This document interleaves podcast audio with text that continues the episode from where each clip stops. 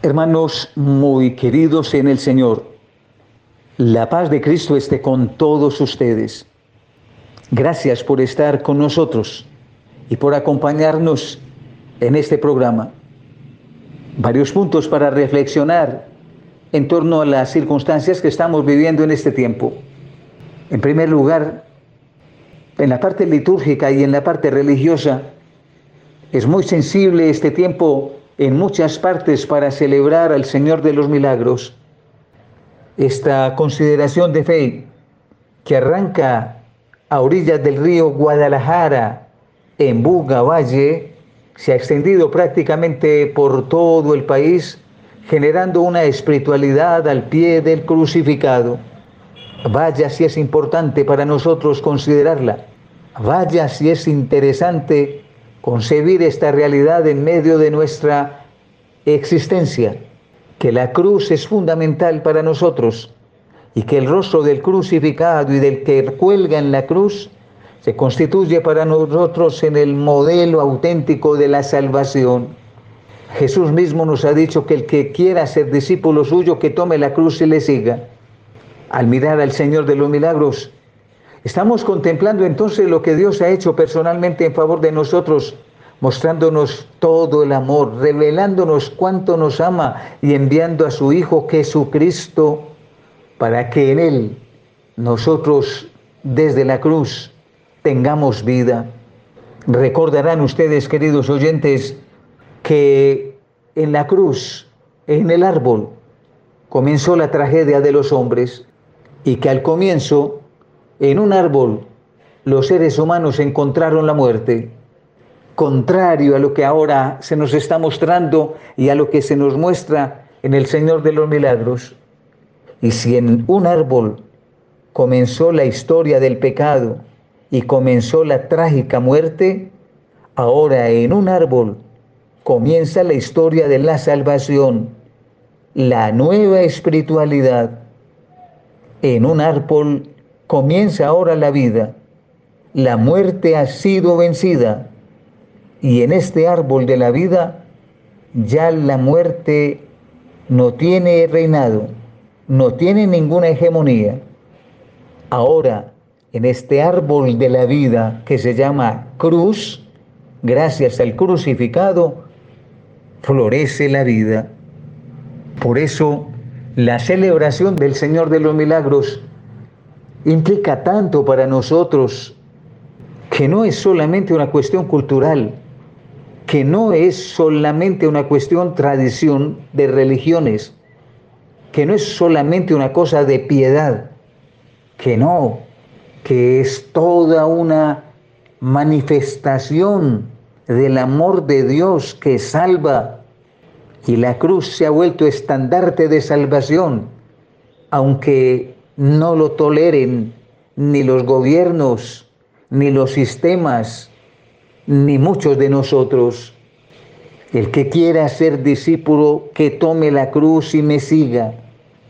Y que si fuimos echados del paraíso por infortunio de haber comido desobedientemente de un árbol, pensando que si comíamos de ese árbol seríamos como dioses, aunque ya lo éramos, porque quien nos llamó a la vida sopló sobre nosotros el Espíritu Divino y por lo tanto participábamos ya de la vida divina, sin embargo al comer del árbol perdimos la vida divina, perdimos la vida de la gracia y Dios no nos abandonó.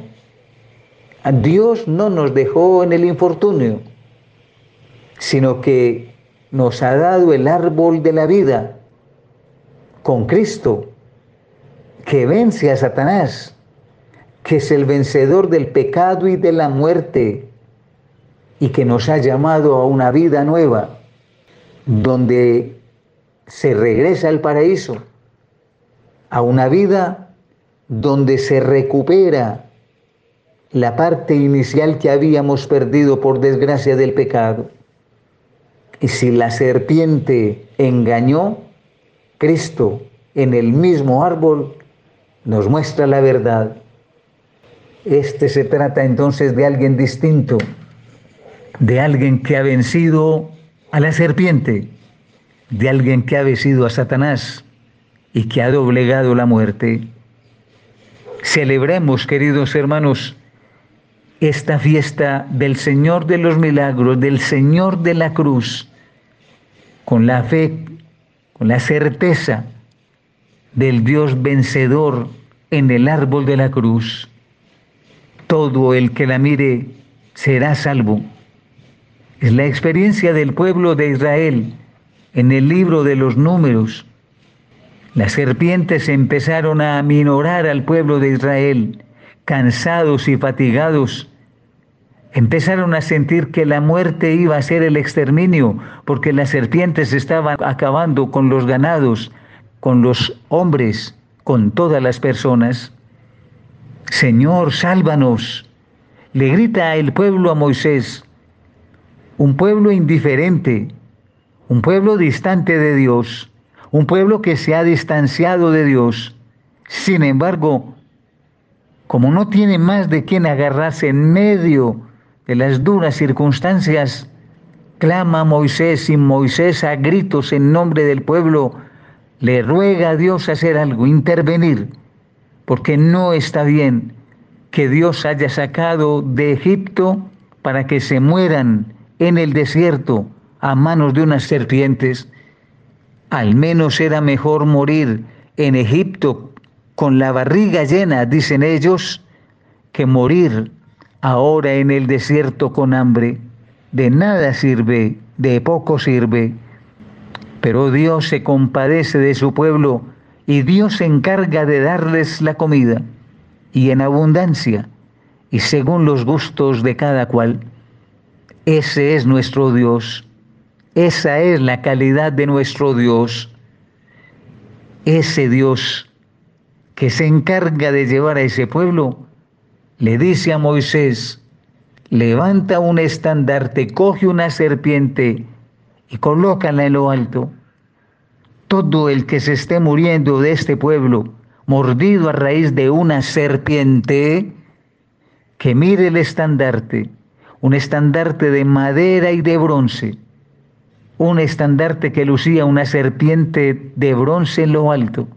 El que mire este estandarte, el que mire esta serpiente enredada en el árbol de la cruz, contemplará que se trata de Jesucristo, mi Señor, mi Rey, el que me salva. Y hemos encontrado en la Santa Cruz y en la adoración de la Santa Cruz la mano poderosa del Señor que se ocupa de los que somos más débiles, más inconstantes y más pecadores. Rogamos entonces al Señor de los milagros, derrame su gracia y su bendición sobre nosotros y sobre nuestras familias.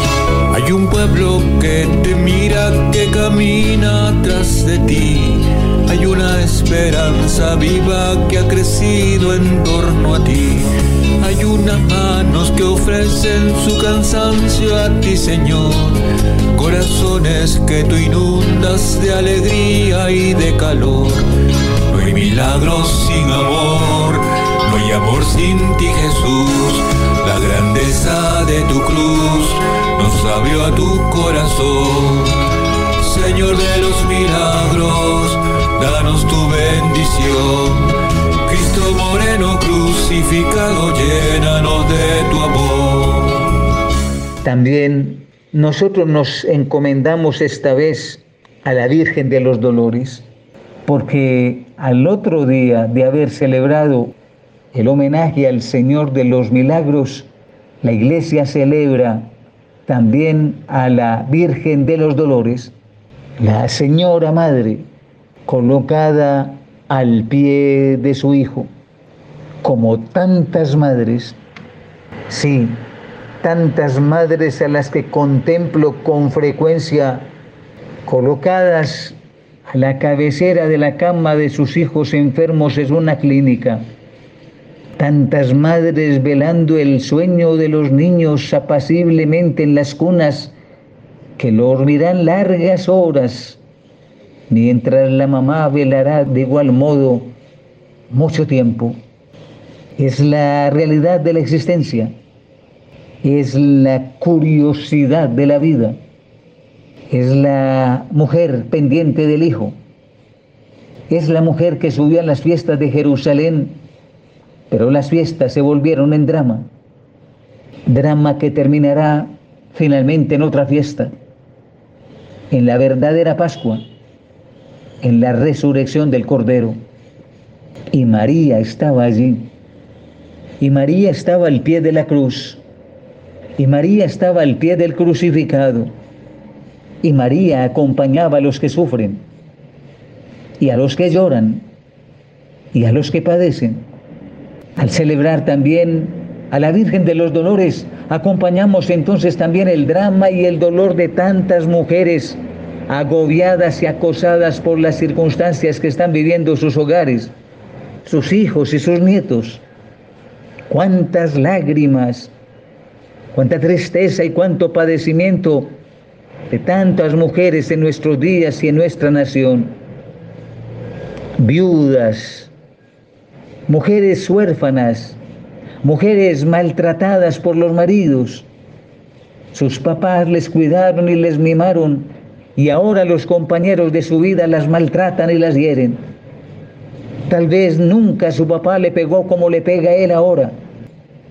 Y aunque la ley y las naciones, las constituciones en casi todas las naciones ahora son prolijas en leyes, en legislaciones para cuidar y proteger el dolor y el drama de las madres, sin embargo, la gran mayoría de los casos permanecen en silencio y las mujeres por muchas razones y por muchas necesidades no denuncian.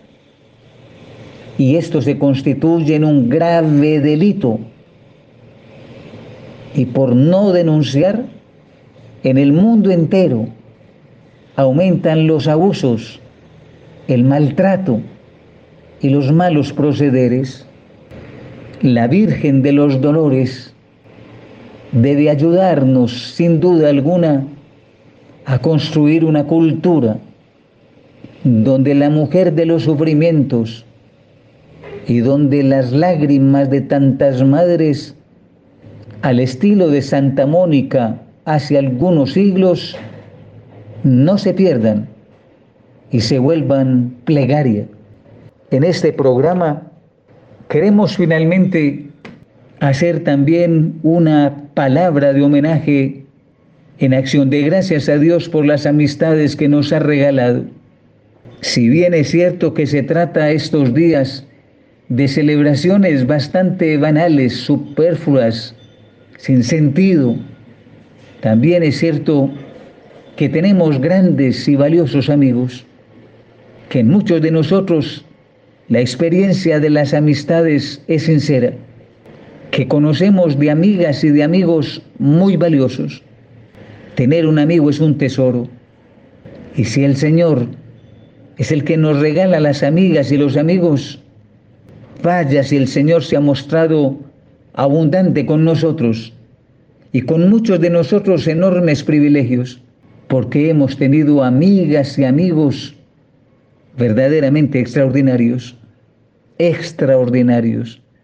Rendimos entonces honor a Dios, que ha puesto en nuestros corazones el don de la amistad. Y en un mundo de desconfiados, donde nadie da garantías, vale la pena que nosotros le apostemos a ser amigos sinceros, transparentes, honestos, de verdad, a ser amigos. Gracias Señor por los buenos amigos que nos has dado. Amén. Los amigos así como tú, como yo, de toda la vida. Pocas veces se ven como tú, como yo, y nunca se olvidan.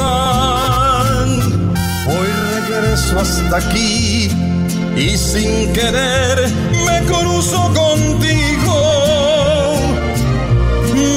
gusto decirlo, en esta tierra vive un amigo.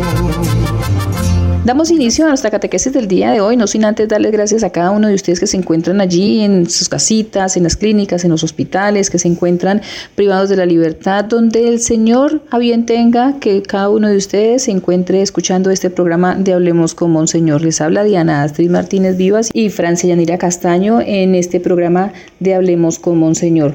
Gracias a Monseñor Julio que nos permite este espacio de catequesis, a Radio María que nos permite la transmisión de este programa y, por supuesto a todos y cada uno de ustedes que se encuentran allí escuchando y que son nuestro motor, son nuestro aliciente, son nuestra motivación constante para poder nosotras trabajar siempre en las catequesis, en los diferentes temas que Monseñor nos va organizando, nos va dando y nos va promoviendo para que nosotras podamos investigar y para que ustedes puedan también como nosotras crecer en el quehacer de nuestra iglesia. Monseñor Julio nos ha hablado de dos fiestas especiales que tuvimos la semana inmediatamente, que tuvimos la semana que acabamos de pasar, que es la fiesta del Señor de los Milagros de Buga, al igual que Nuestra Señora de los Dolores, uno el 14 y el otro el 15 fiestas que son especiales para nosotros, que nos ayudan a acrecentar nuestra fe, que nos ayudan a través de estas devociones a acercarnos cada vez más al Señor, que podamos adentrarnos mucho más en su conocimiento, que, que podamos acrecentar ese fervor y el amor por nuestro Señor Jesucristo. También acabamos de pasar este fin de semana el Día del Amor y la Amistad, que es un momento especial donde podemos entregar algún detalle y reconocer los verdaderos amigos. Esos amigos, como dice el Señor en la palabra,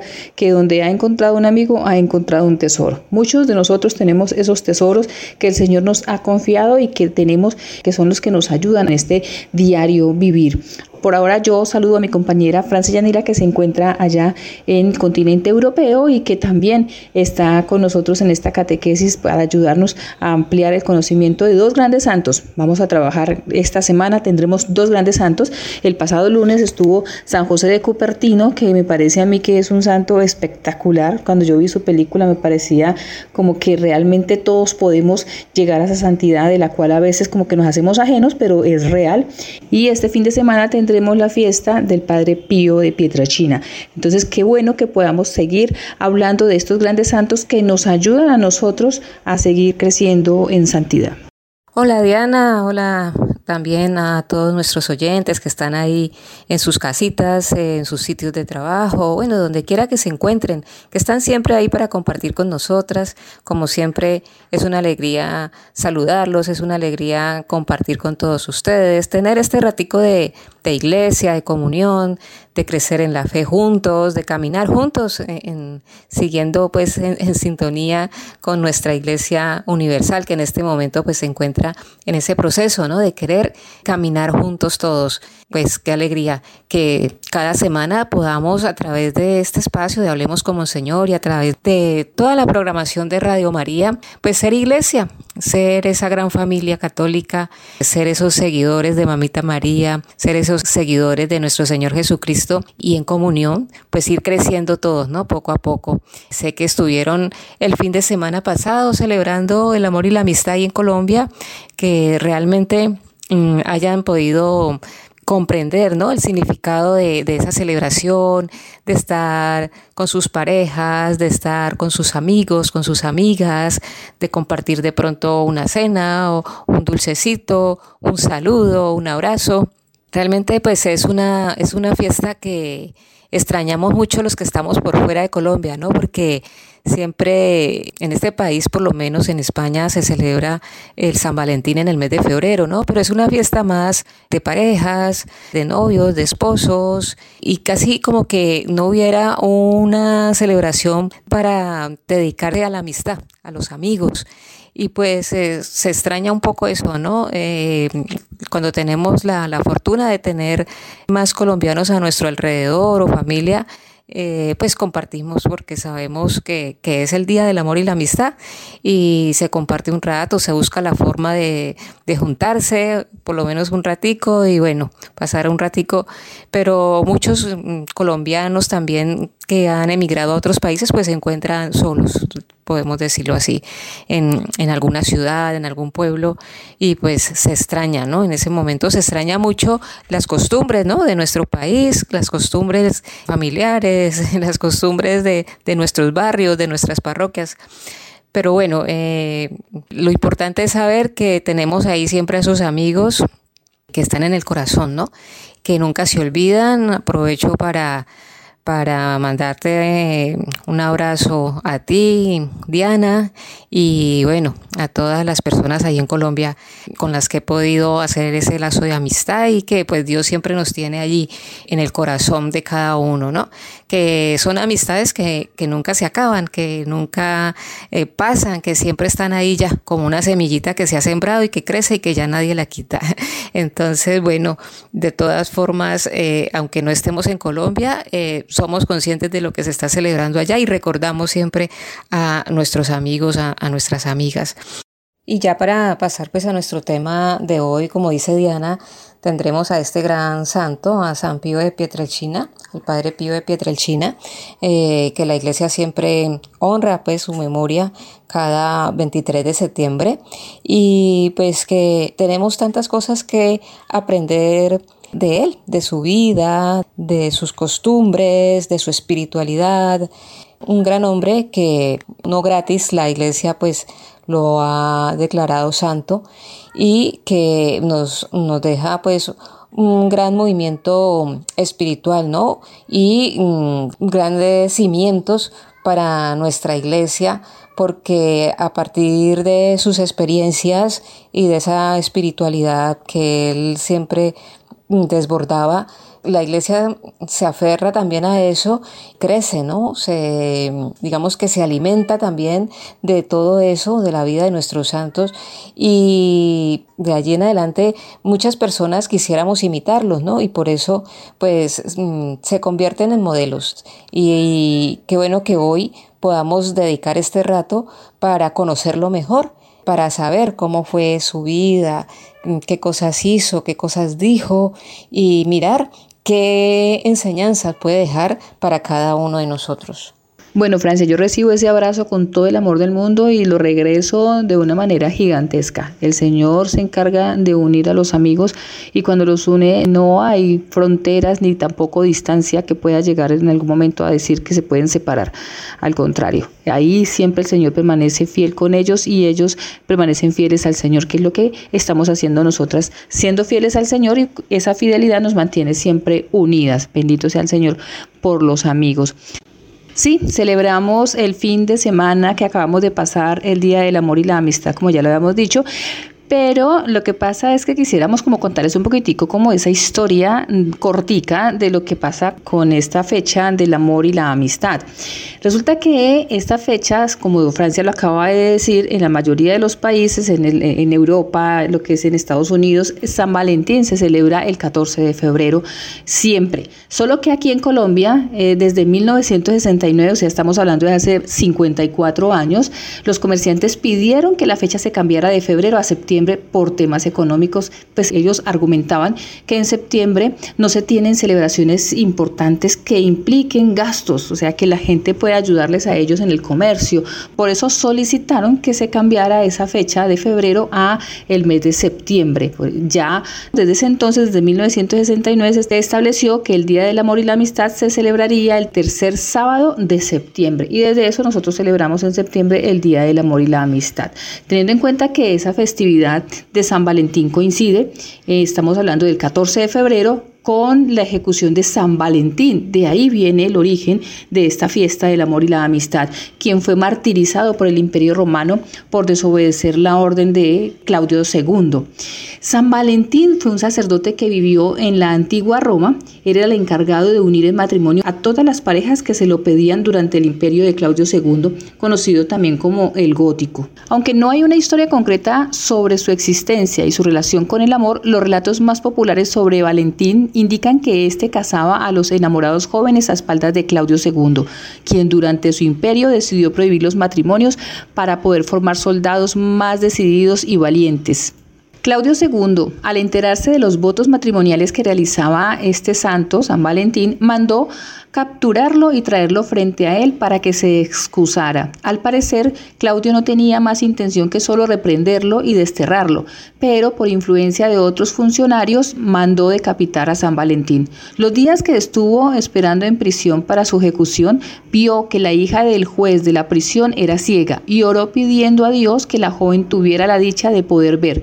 Durante su traslado a la plaza pública para su ejecución, San Valentín le regaló un papelillo a la joven para que lo leyera.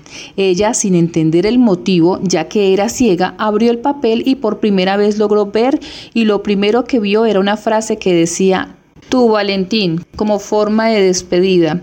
Claudio II finalmente decidió ejecutarlo el 14 de febrero del año 270. Sin embargo, en algunos relatos se indica que su muerte ocurrió en el año 273.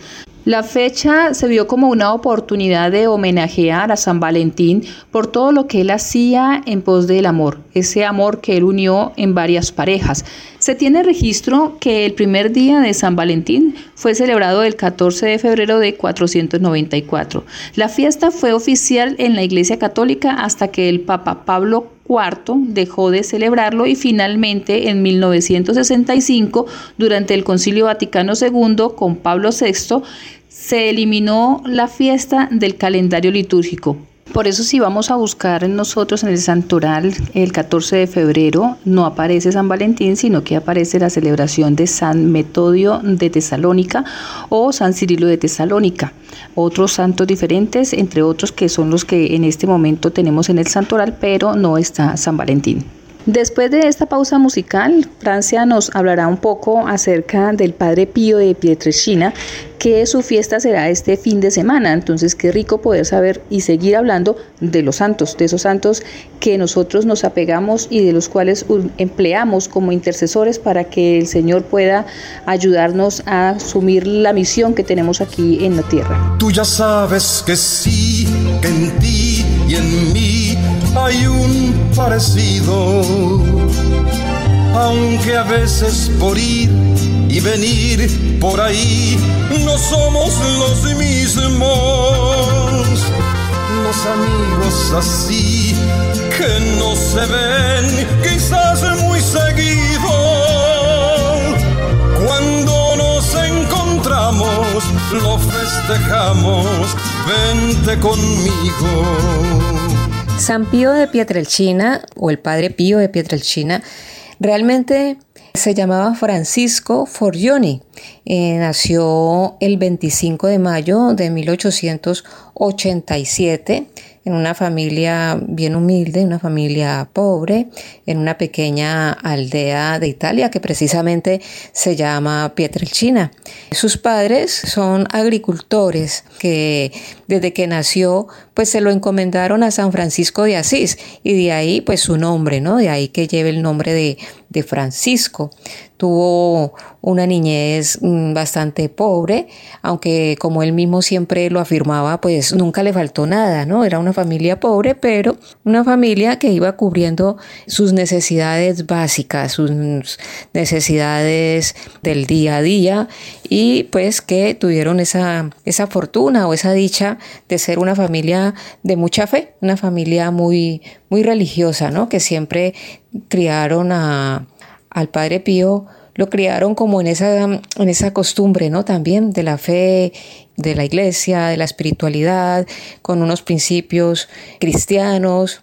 Y de ahí que siempre fue un niño pues como muy aferrado a todo lo que tenía que ver con la iglesia. Desde niño pues eh, se lo consideró que era muy espiritual era un niño como muy, sí, aferrado a todo, a todas las eh, enseñanzas que pudieron transmitir sus padres.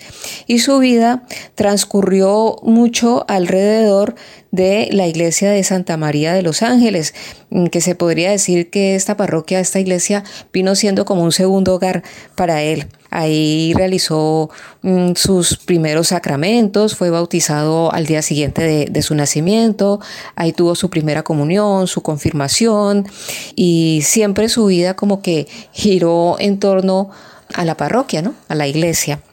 Ya a la edad de cinco años tiene su primera mm, experiencia, digámoslo, una experiencia muy profunda donde se le aparece el Sagrado Corazón de Jesús.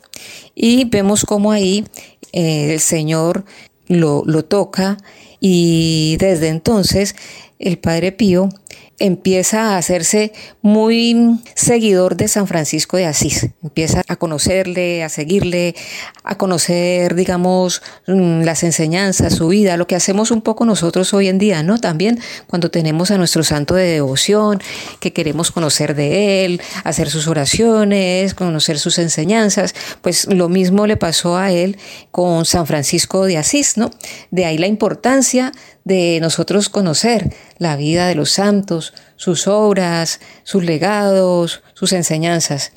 Pues desde muy niño, desde la edad de cinco años, ya con esta experiencia que tiene, él empieza a irse por, por las enseñanzas y por la vida de San Francisco de Asís. Se vuelve su fiel seguidor. Y desde ese momento se puede decir que queda como marcado la ruta, queda como marcado, como sellado lo que va a ser su vida en adelante, ¿no? Y su vocación, por ende también su vocación, claro.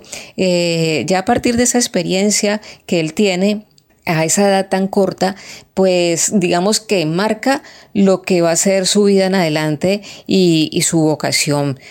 También desde ese momento y hasta el momento de su muerte tuvo continuas apariciones de la Santísima Virgen toda su vida, desde esa edad tan corta y hasta, hasta el morir, tuvo siempre permanentemente las apariciones de la Santísima Virgen María y se dice también que tuvo un trato muy familiar con su ángel de la guarda, que siempre tuvo como esa relación especial. Incluso que este trato tan familiar y esta relación con su ángel de la guarda es como la herramienta que le va a ayudar a él en adelante a cumplir esa, esa misión que él va a recibir de Dios.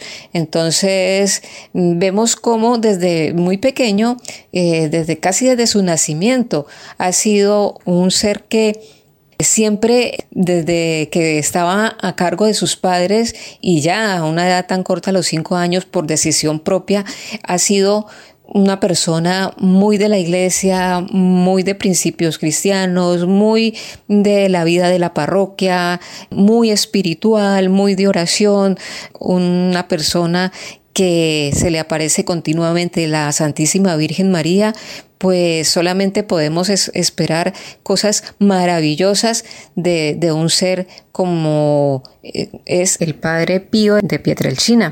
Podemos decir de él también que durante su primer año de ministerio sacerdotal, ya en 1910, el Padre Pío manifestó los que podríamos decir los primeros síntomas de los estigmas. Recordemos que este este hombre pues recibía los estigmas de nuestro Señor Jesucristo y los primeros síntomas se manifestaron ya estando él en su primer año de ministerio. En una carta que él escribía a su director espiritual, él lo fue describiendo y en ella podemos leer eh, lo siguiente. En medio de las manos apareció una mancha roja del tamaño de un centavo, acompañada de un intenso dolor también debajo de los pies sintiendo el mismo dolor. Estos dolores en las manos y en los pies son los primeros signos de los estigmas que eh, fueron invisibles hasta el año 1918. En ese año ya el Padre Pío recibió los estigmas de Jesús crucificado, quien en una aparición lo invitó a unirse a su pasión para participar en la salvación de los hermanos y en especial de los consagrados. Ya una vez el dolor que el Padre Pío experimentó cada vez se iba haciendo muy agudo.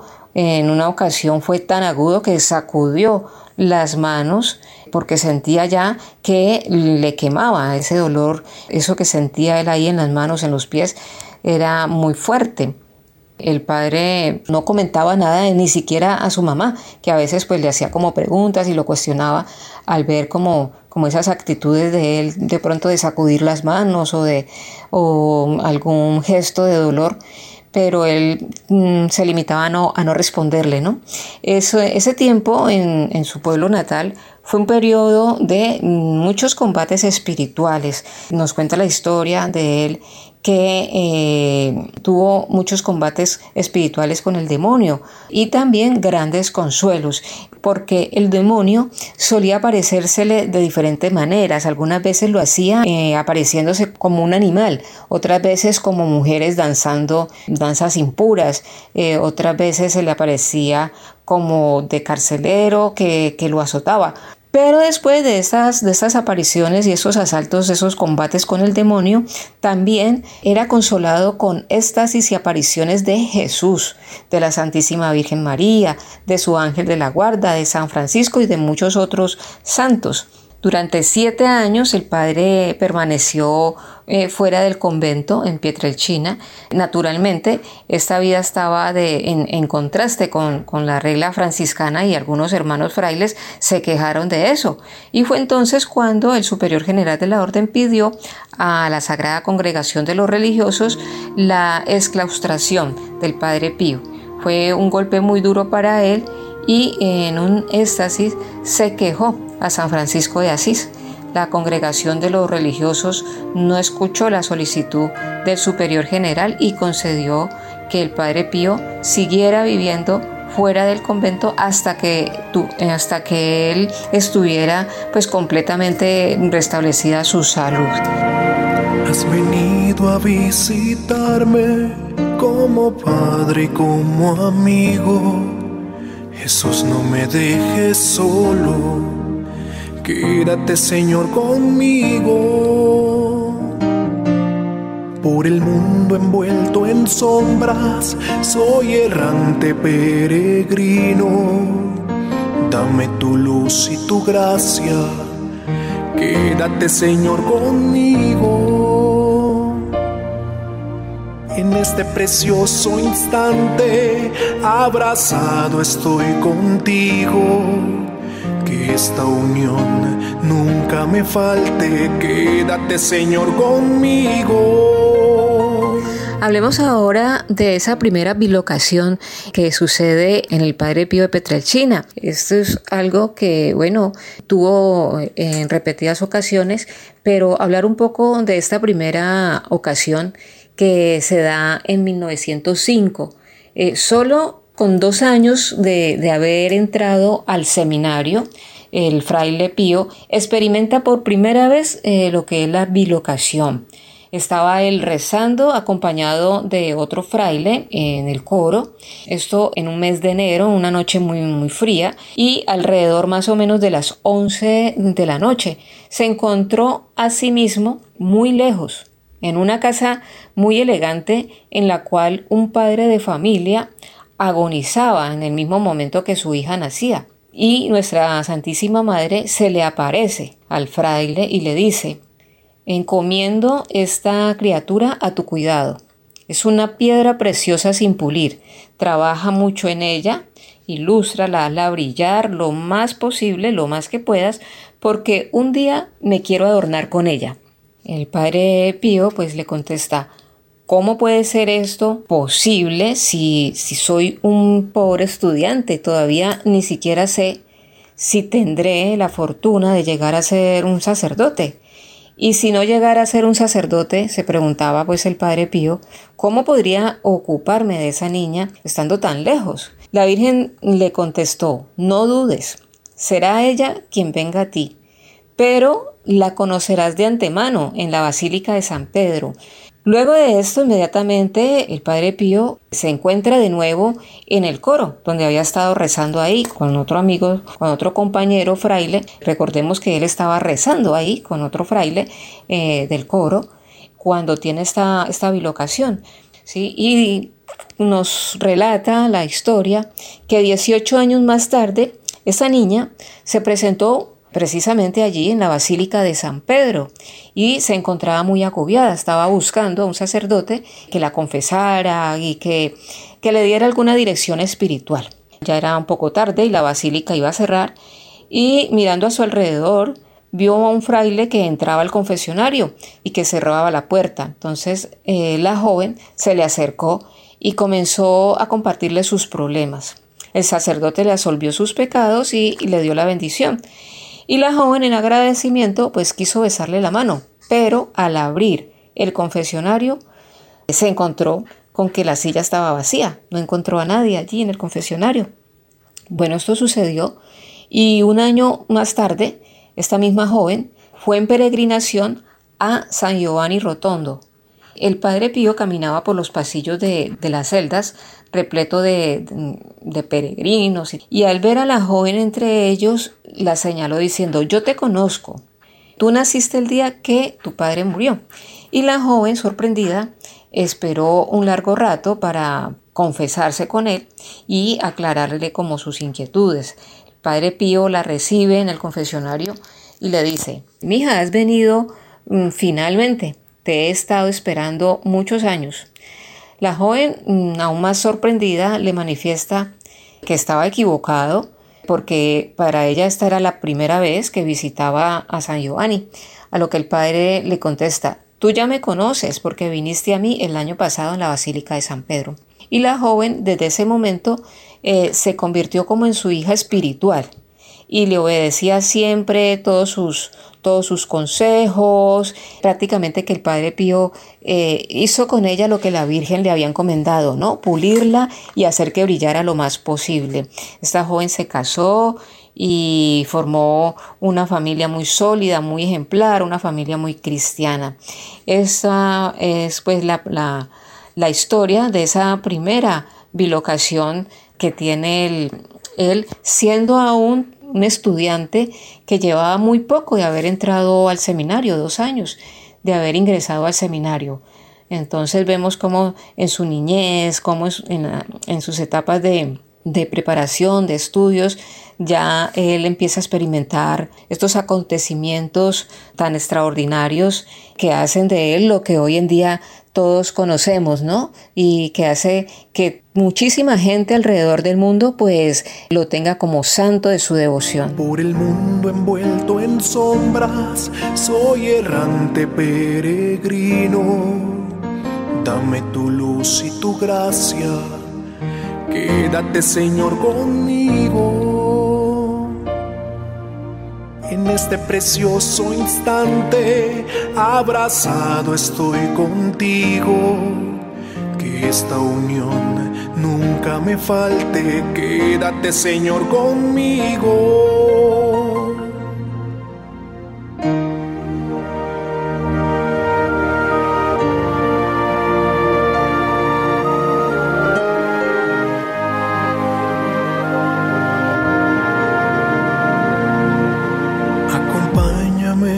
vida, tu presencia necesito. Sin ti desfallezco y caigo. Quédate, Señor, conmigo. Solo añadir algunas cositas del Padre Pío, como que es patrono de los enfermeros, hospitalarios y sufrientes. También que el Padre Pío podía leer la conciencia de las personas y predecir eventos futuros. Acudían multitudes a confesarse con él. Pasaba en promedio 16 horas diarias confesando. Conocía los pecados de la gente antes de que la gente los confesara. Supo quiénes serían los siguientes papas, incluyendo a San Juan Pablo II. Como Francia nos decía, veían su ángel de la guarda, pero este, este datico me gustó mucho porque dice que platicaba con él y le pedía ayuda. Por ejemplo, cuando un amigo queriendo asegurar que si alguien interceptaba su carta no la entendiera, le escribió en griego al padre y este le pidió a su ángel de la guarda que la tradujera. Lo visitaban también las almas del purgatorio. Solía aparecérsele almas que pedían misas para salir del purgatorio. Les preguntaba datos sobre su muerte, comprobaba su veracidad e intercedía por ellas ante Jesús. Era muy devoto de María y rezaba muchísimos rosarios cada día. Él llevaba siempre un rosario que consideraba la mejor arma contra el mal y animaba a todos a rezarlo. Rezaba diariamente alrededor de 40 rosarios. Su condición física era médicamente inexplicable. Casi no dormía, a veces su único alimento era la Eucaristía. Durante sus éxtasis quedaba como muerto y su temperatura subía tanto que rompía el termómetro, llegó a tener más de 48 grados. Y a hoy su cadáver se mantiene incorrupto. Murió en San Giovanni Rotondo el 23 de septiembre de 1968. Su cuerpo está en una tumba de cristal y luce como si estuviera dormido. Fue canonizado en el 2002 y hoy a sus 55 años de fallecimiento lo recordamos y nos encomendamos en sus oraciones. En la pena y en el gozo se me aliento mientras vivo hasta que mi alma muere en tus brazos. Quédate Señor conmigo.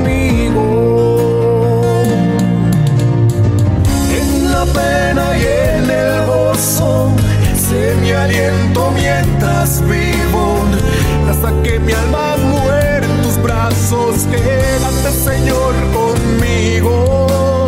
Antes de terminar nuestra catequesis del día de hoy, quisiera hablarles de San José de Cupertino, un santo que también tenía el don de la ubicuidad, un santo muy peculiar, un santo que ojalá ustedes pudieran buscar eh, en la historia de él, la biografía o ver la película, porque la película se encuentra en YouTube y es una película agradable, es una película que realmente lo anima a uno a seguir eh, luchando por la santidad. Este santo es el patrono de los estudiantes con problemas. Su día fue hace poquito, el 18 de septiembre. Él nació el 17 de junio de 1603 en un pequeño pueblo llamado Cupertino. Sus padres eran muy pobres. El niño vino al mundo en un pobre cobertizo pegado a la casa porque el papá, un humilde carpintero, no había podido pagar las cuotas que debía de la casa y se le habían embargado. A los 17 años pidió ser admitido a la orden franciscana, pero no fue aceptado. Pidió que lo en los capuchinos y fue aceptado como hermano lego, pero después de ocho meses fue expulsado porque era en extremo distraído. Dejaba caer los platos cuando los llevaba para el comedor. Se le olvidaban los oficios que le habían asignado. Parecía que estaba siempre pensando en otras cosas. Por no cumplir bien con sus deberes tuvo que dejar el convento. Al verse desechado, José buscó refugio en la casa de un familiar suyo que era rico, quien declaró que este joven no era bueno para nada y lo echó a la calle. Se vio entonces obligado a volver a la miseria y al desprecio de su casa. La mamá le rogó insistentemente a un pariente que era franciscano para que le recibieran al muchacho como mandadero en el convento de los frailes. Lo recibieron los frailes como obrero y lo pusieron a trabajar en el establo y empezó a desempeñarse con notable destreza en todos los oficios que se le encomendaban. Pronto con su humildad y amabilidad y con su espíritu de penitencia y su amor por la oración se fue ganando la estimación y el aprecio de los religiosos y ya en 1625 por votación unánime de todos los frailes de la comunidad fue admitido como religioso franciscano. Lo pusieron a estudiar para prepararse al sacerdocio, pero le sucedía que cuando iba a presentar exámenes se trababa todo y no era capaz de responder. Llegó uno de los exámenes finales y el pobre Fray José, la única frase del Evangelio que era capaz de explicar completamente bien era aquella que dice, bendito el fruto de tu vientre Jesús. Estaba asustadísimo, pero al empezar el examen el jefe de los examinadores dijo, voy a abrir el Evangelio y la primera frase que salga esa será la que tiene que explicar. Y salió precisamente la única frase que Fray José Cupertino se sabía perfectamente, bendito sea el fruto de tu vientre. Llegó al fin el examen definitivo en el cual se decía quiénes serían ordenados, y los primeros días que examinó el obispo respondió tan maravillosamente bien todas las preguntas que el obispo suspendió el examen diciendo, ¿para qué seguir examinando a los demás si todos se encuentran tan formidablemente preparados? José, que era el próximo en turno, estaba atemorizado, se libró de tener que pasar por el examen. Es por eso que nuestro santo es el patrono de los estudiantes, especialmente de los que como él encuentran dificultad en sus estudios. Este santo es muy poco conocido. Les recomiendo de verdad que puedan leer un poquito más acerca de él, de la forma en la que él llegaba a las personas porque tenía un don de sanación especial. También tenía el don de la ubicuidad o de la bilocación, que es estar en dos lugares al mismo tiempo. Sucedió que su mamá estaba en Cupertino y él se encontraba en Asís. Su mamá estaba muy enferma y él se le apareció a ella con una luz encendida y ella supo que ya era su momento de partir a la casa del Padre. Es una bonita historia, es una realidad, más que una historia, es una realidad de vida de uno de nuestros santos y están allí en el santoral. Qué rico que podamos seguir nutriéndonos de estos santos que nos ayudan tanto a que sigamos en esa lucha por la santidad, a que sigamos trabajando en ella. Simplemente decirle a todos y cada uno de ustedes gracias, Dios les pague, un Dios les bendiga por estar allí semana a semana pendientes de nuestro programa de Hablemos como un Señor. De verdad no me canso de dar las gracias porque ustedes son la razón de ser de que estemos aquí en estos micrófonos de Radio María. Los dejamos en este momento con Monseñor Julio Hernando que nos regala la bendición. Nos encontramos en el próximo programa Dios mediante. Gracias queridos hermanos por su amable sintonía. Gracias por estar con nosotros. Pedirle a Dios nos dé la gracia de encontrarnos la próxima semana también aquí para compartir las experiencias, las fatigas y las luchas. Que el Señor los ayude y los bendiga a todos en el nombre del Padre y del Hijo y del Espíritu Santo. Amén. Que Dios les bendiga y hasta la próxima semana.